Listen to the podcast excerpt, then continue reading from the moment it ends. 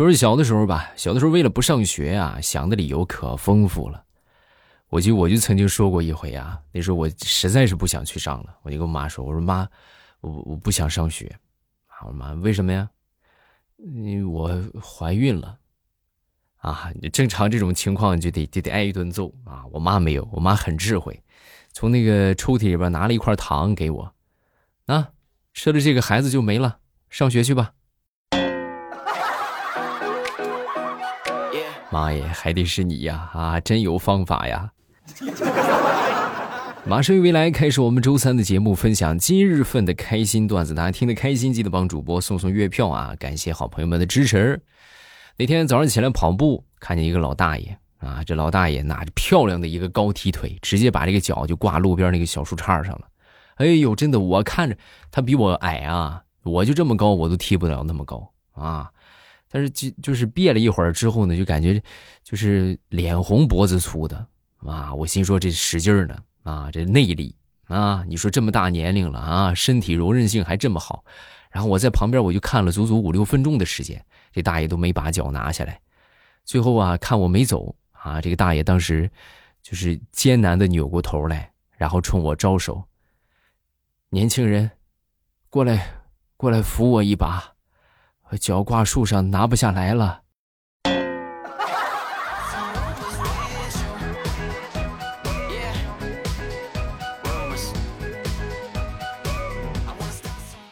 最近啊，有专家就指出说，现在年轻人出去聚会呀，一般都是玩手机，对吧？还得各玩各的，然后手机没电了呢，就接上充电宝接着玩，所以导致身边这个朋友面对面交流的机会特别少。就是因为啥呢？就是因为一个充电宝啊，丧失掉了很多可以聊出来的这个咱说友情啊或者爱情的机会。所以，众多在听的单身狗们，不要只怪自己丑，还要看一看，你是不是每次出门老是随身带一个充电宝。想脱单就戒掉充电宝。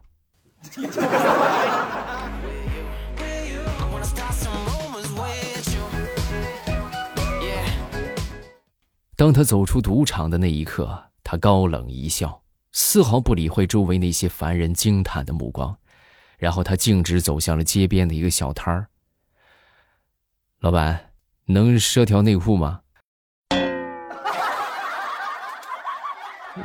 实在是输光了啊，裤衩都输了。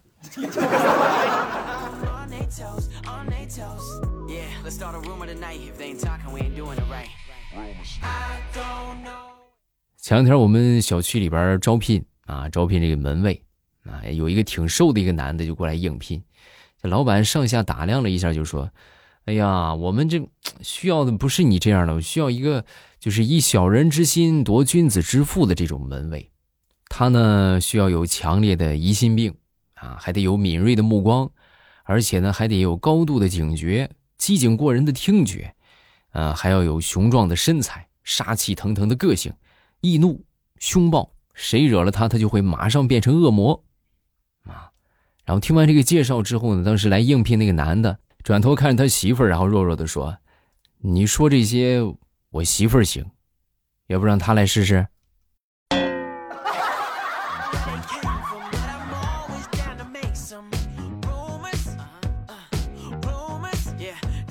那天早上上班，一个同事过来跟我说。来，你说我最近也不知道咋回事，每次刷牙我老感觉恶心啊！你说这是不是什么病啊？然后我听完之后我就说：“我说这个很简单，你每次刷牙在哪儿刷？那就是在那个浴室里边刷嘛，对着镜子啊，对呀。你以后你别对着镜子刷了啊！那你看着你那，你能不恶心吗？你长什么样你自己还没个数吗？”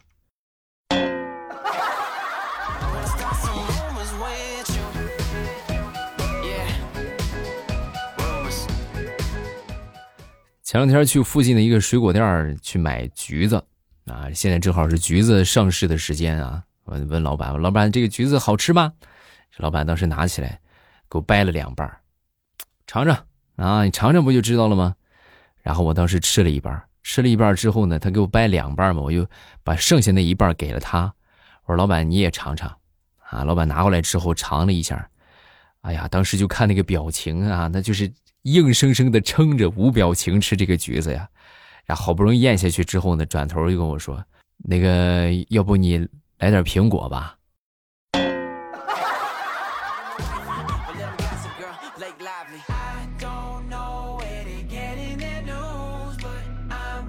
发小呢是一个安装工啊，那天呢在室外安装室外这个空调嘛，空调压缩机，然后正好下雨了，他当时就跟房东就说：“哎，下雨了，那个怕漏电啊，要不咱今天就到这儿吧，明天再装吧。”啊，结果这房东当时就说：“哎呀，你这开什么玩笑？我明天我开业了，漏电怕什么？漏呗，我又不差那点电。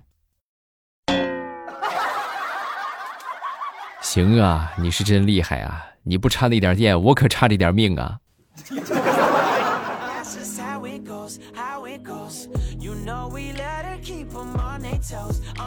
有一天，大苹果和她老公在房间里边吵架啊，两个人你一言我一语，你一言我一语，谁也不让着谁，吵了有那么十多分钟吧。大苹果她老公啊，实在是不知道怎么回了啊。然后这时候呢，旁边他那个四岁的儿子一脸天真的就看着他爹。爸爸，爸爸，该你了呀！你怎么不说话呀？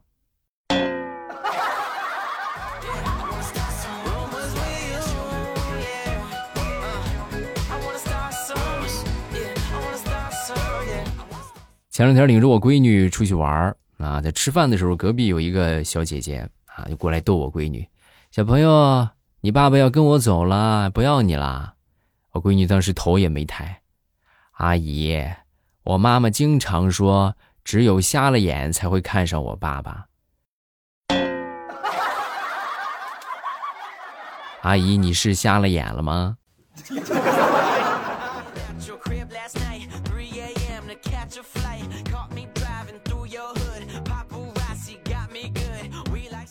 我们小区啊有一个消防通道，消防通道呢里边有一些这个花花草草啊，有个花盆啊，放着好多花花草草。然后都枯萎了，我不忍心啊，各位，你说他在这个角落里边，也是很就可能有水啊，但是没有什么肥呀，所以呢，我就当时我就想了一个下策，每次啊，我临出门之前，我想上厕所的时候，我都会把这个就喝剩下的矿泉水瓶啊，就解决到那里面，然后呢，走到这儿呢，我就给它浇上一下，哎，给来点肥料，就长此以往之后啊，这个眼看这个花花草草，各位真的。啊，那我我这个肥料真劲儿太大了，那长得可旺盛了，啊！结果前两天呢，这个花花花草草的开花了，那，开花之后呢，我我寻思我过去看看吧，是吧？欣赏一下我这长期是吧这培养的作品。结果我过去一看，那盆花不知道被谁给偷走了。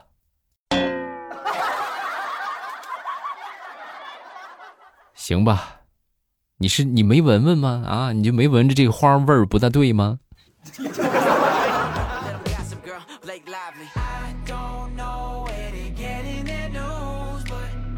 我一个同事好不容易把他这个男神啊追到手，追到手之后呢，就把他这个微信名字啊改成了王子啊，把他备注改成了王子。然后那天不小心呢，一看他给他的备注是白马啊，当时她就很娇羞啊。然后就问她一个好闺蜜啊，哎呀，你说我我男神，你说他是不是想和我发展一段关系啊，发展一段爱情啊？然后她闺蜜当时听完之后就说：“哎呦，你可拉倒吧！他为啥给你备注白马？那不就是想骑着你去寻找他的真爱吗？”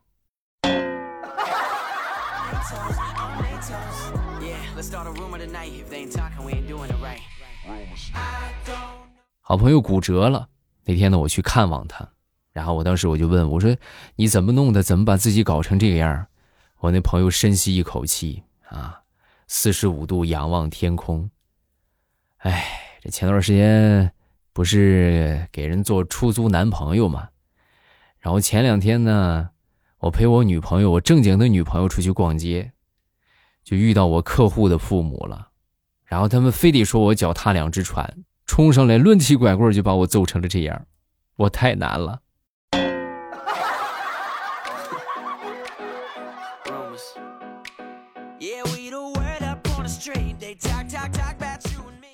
在课堂上，老师啊就问同学们：“同学们，大家来说一说吧，说一说你妈妈跟你说过最让你感动的话是什么？啊，刚说完之后，这小明就说：“啊，老师，我不想说，没事说吧。啊，老师不让你滚出去。啊，那我可说了啊，嗯，我妈让我说的最感动的话就是上学的时候多穿点衣服，走廊里边冷。”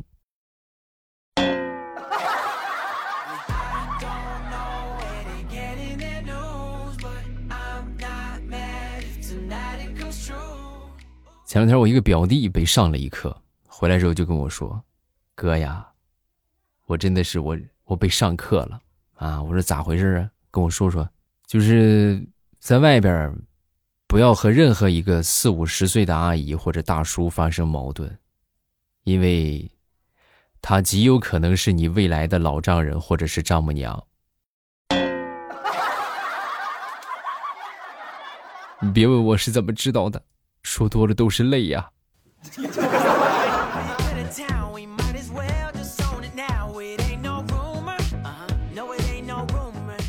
每个学校啊都有这个早恋的问题啊，这个问题呢也很多，很多学校也都很苦恼，也没有什么办法，对吧？你这个东西，对吧？大了孩儿大了，他他都懵懵懂懂啊，这都管不了，对吧？人性嘛，是不是？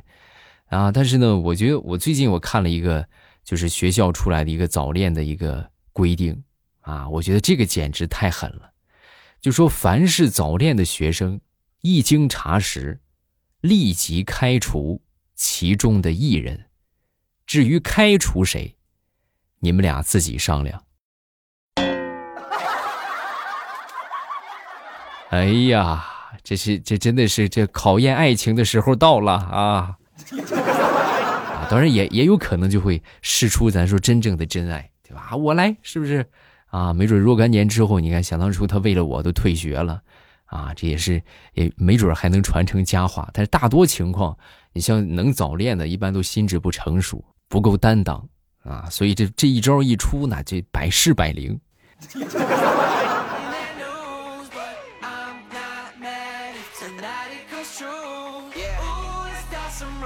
再来分享一个我发小的事儿，啊，我发小前两天呢。就是和他一个初恋吧，啊，初恋之后又又见面了，啊，见面之后呢，当时就说，当年你妈逼着你远嫁他乡，我当时我非常生气，我大病了一场，然后幸亏小娟来医院，她非常细心的照顾我，后来我就娶了小娟，然后他这个初恋听完之后，当时满脸泪水，我当年我让小娟给你送私奔的字条，你没有收到吗？星期一那天，你为什么不来小树林和我私奔？我这发小当时一听，眼泪都下来了。啊，星期一？你那字条上写的是星期三呐。所以这个故事告诉我们一个什么道理？就是这东西可以改啊，这就显出了大写的重要性啊，就是有关这非常重要的啊。你比如说，我们大家很熟悉的时候，写个什么借款合同啊，一千一千元，对吧？你要写大写，你不能写个一千元，那人给给给改个三千元，你哭都没地方哭去。同样，就有关这种类型私奔类型的，也是这个样啊。就是星期一那个一啊，一定要写那个大写的一，知道吧？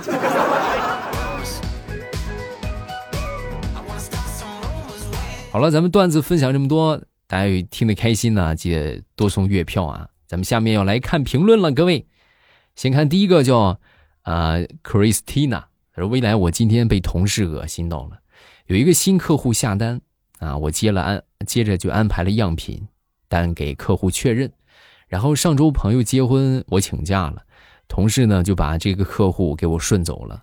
大货客户下单的时候呢，他就直接用他的账号给客户做发票。”他那个是个主账号，然后还把密码给改了，我真是无语死了。我问他下了多少，他还不告诉我，真是听不懂人话呀。我打算算业绩的时候把这个算进去，气死他。